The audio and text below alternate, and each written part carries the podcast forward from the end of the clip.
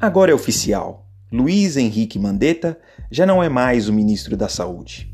A saída dele, em meio à pandemia do novo coronavírus, foi confirmada na tarde desta última quinta-feira, 16 de abril.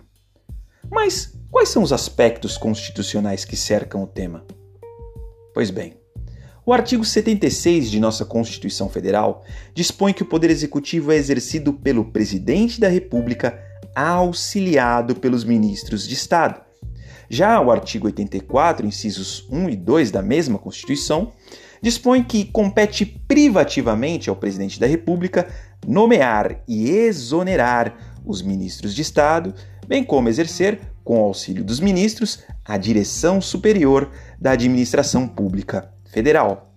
Por fim, dispõe a nossa Carta Magna, em seu artigo 87, que os ministros de Estado serão escolhidos dentre brasileiros maiores de 21 anos e no exercício dos seus direitos políticos. Em suma, trata-se de um cargo de confiança, de livre nomeação e exoneração do presidente da República, isto é, em linha de princípio, não há necessidade de justificativas.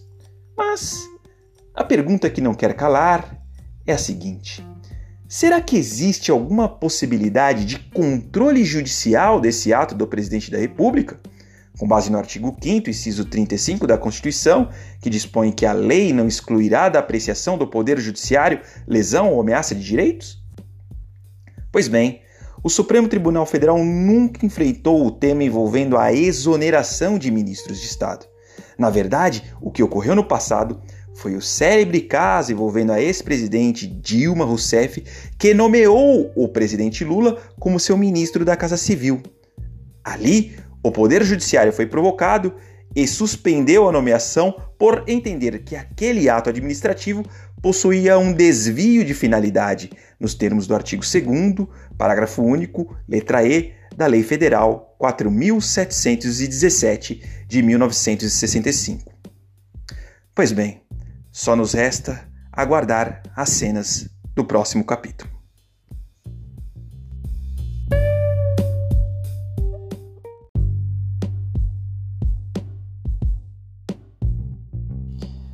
Na última sexta-feira, dia 24 de abril, todos nós fomos surpreendidos com o pronunciamento e a exoneração do então ministro da Justiça e Segurança Pública, senhor Sérgio Moro, que em tom de despedida esclareceu que a sua saída foi motivada em função da troca do diretor-geral da Polícia Federal, senhor Maurício Valeixo, e de uma suposta interferência política no órgão. Aliás, já é cabível uma primeira pergunta. De quem é a competência para nomear o diretor-geral da Polícia Federal? Pois bem, com base no artigo 2 da Lei Federal 9266, a atribuição da nomeação do cargo de diretor-geral da Polícia Federal é do presidente da República. Portanto, embora exista um costume ou uma chamada praxe jurídica de o um ministro da Justiça indicar o nome do futuro delegado geral, a Lei 9266 atribui ao presidente da República a tarefa de nomear o futuro diretor-geral da PF. Até aí, nenhum problema. O fato é que o ex-ministro da Justiça trouxe em seu pronunciamento que o presidente da República teria insinuado a ele que gostaria de trocar o DG e dois superintendentes regionais do Rio de Janeiro e do Pernambuco por causa de algumas investigações e dois inquéritos no Supremo Tribunal Federal, de relatoria do ministro Alexandre de Moraes. O ex-ministro teria ponderado ao presidente da República que a troca poderia representar uma interferência política no órgão. E em resposta, teria-lhe sido dito que sim, era uma interferência política na PF. Por um lado, vimos que é a atribuição do presidente da República nomear e trocar o diretor-geral da Polícia Federal. Portanto, no aspecto legal, é atribuição do presidente e nem precisaria indicar motivos para o ministro da Justiça.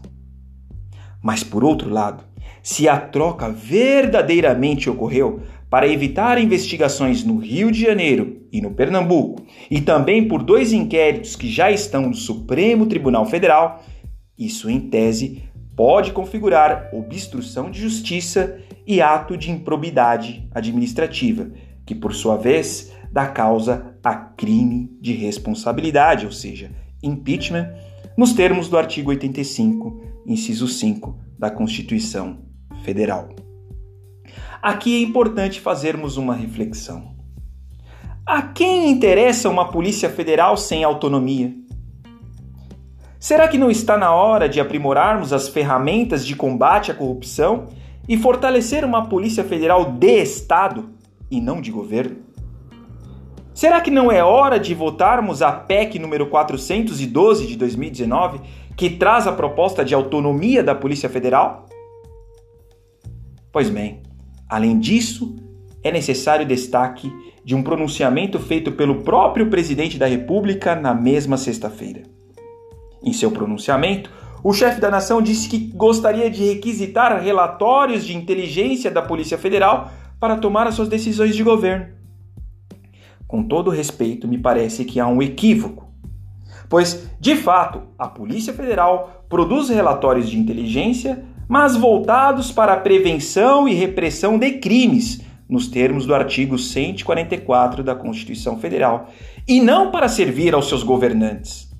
Aliás, quem produz relatórios de inteligência de Estado para a tomada de decisões governamentais é a ABIN no Brasil, é a CIA nos Estados Unidos, a KGB na Rússia, o Mossad em Israel. Enfim, me parece que há uma certa confusão dos papéis institucionais. Mas, como no Brasil, tragédia pouca é bobagem, no mesmo dia, o Procurador-Geral da República, Sr. Augusto Aras, determinou a instauração de investigação no Supremo para apurar as acusações feitas pelo ex-ministro Sérgio Moro. Portanto, a partir de agora, é fase de mata-mata. Ou seja, ou Sérgio Moro será processado por denunciação caluniosa, ou o ex-ministro comprova suas alegações e aí haverá uma série de acusações de imputação de crimes de falsidade ideológica, advocacia administrativa obstrução de justiça, coação no curso do processo, além de outros atos atentatórios à probidade na administração, que, como já dito, é causa de impeachment, nos termos do artigo 85, inciso 5 da Constituição Federal. Em suma, você que achava que ia ficar na quarentena meditando com tédio e tranquilidade, pode tirar o seu cavalinho da chuva porque você está no Brasil. E aqui, ao menos por enquanto, o bicho tá pegando.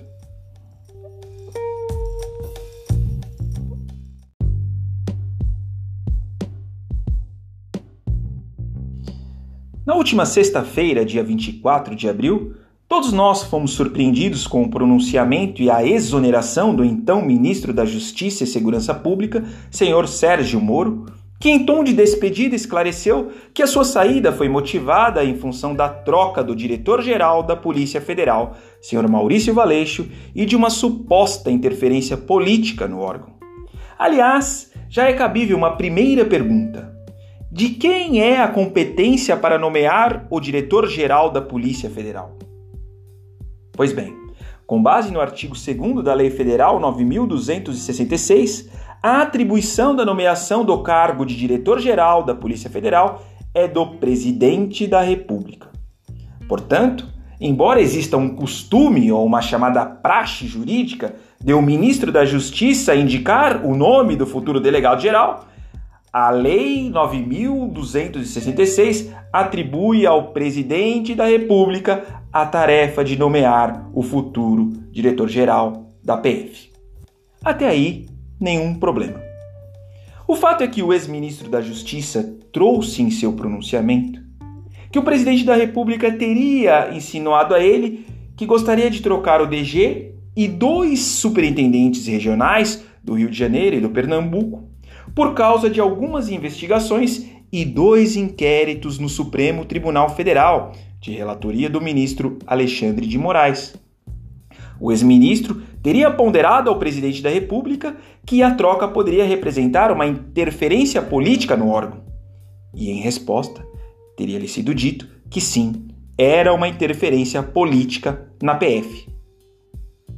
Por um lado, vimos que é a atribuição do presidente da República nomear e trocar o diretor-geral da Polícia Federal. Portanto, no aspecto legal, é atribuição do presidente e nem precisaria indicar motivos para o ministro da Justiça.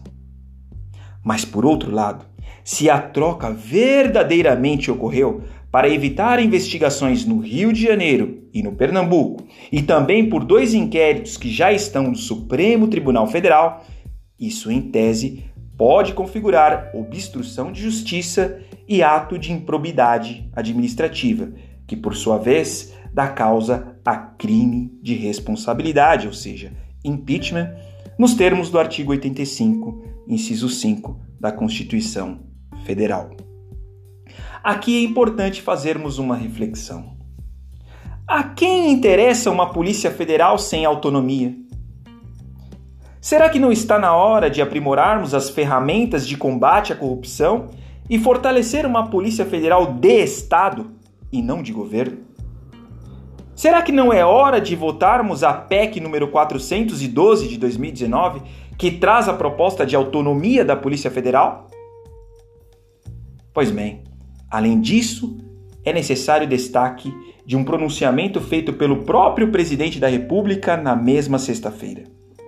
Em seu pronunciamento, o chefe da nação disse que gostaria de requisitar relatórios de inteligência da Polícia Federal para tomar as suas decisões de governo.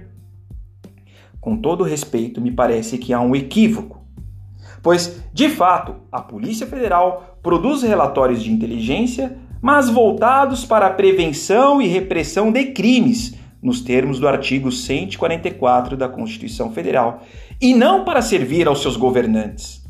Aliás, quem produz relatórios de inteligência de Estado para a tomada de decisões governamentais é a ABIN no Brasil, é a CIA nos Estados Unidos, a KGB na Rússia, o Mossad em Israel. Enfim, me parece que há uma certa confusão dos papéis institucionais. Mas, como no Brasil, tragédia pouca é bobagem, no mesmo dia, o Procurador-Geral da República, Sr. Augusto Aras, determinou a instauração de investigação no Supremo para apurar as acusações feitas pelo ex-ministro Sérgio Moro. Portanto, a partir de agora, é fase de mata-mata. Ou seja, ou Sérgio Moro será processado por denunciação caluniosa, ou o ex-ministro comprova suas alegações, e aí haverá uma série de acusações de imputação de crimes de falsidade ideológica, advocacia administrativa, obstrução de justiça, coação no curso do processo, além de outros atos atentatórios à probidade na administração, que, como já dito, é causa de impeachment, nos termos do artigo 85, inciso 5 da Constituição Federal. Em suma, você que achava que ia ficar na quarentena meditando com tédio e tranquilidade, pode tirar o seu cavalinho da chuva, porque você está no Brasil. E aqui, ao menos por enquanto, o bicho tá pegando.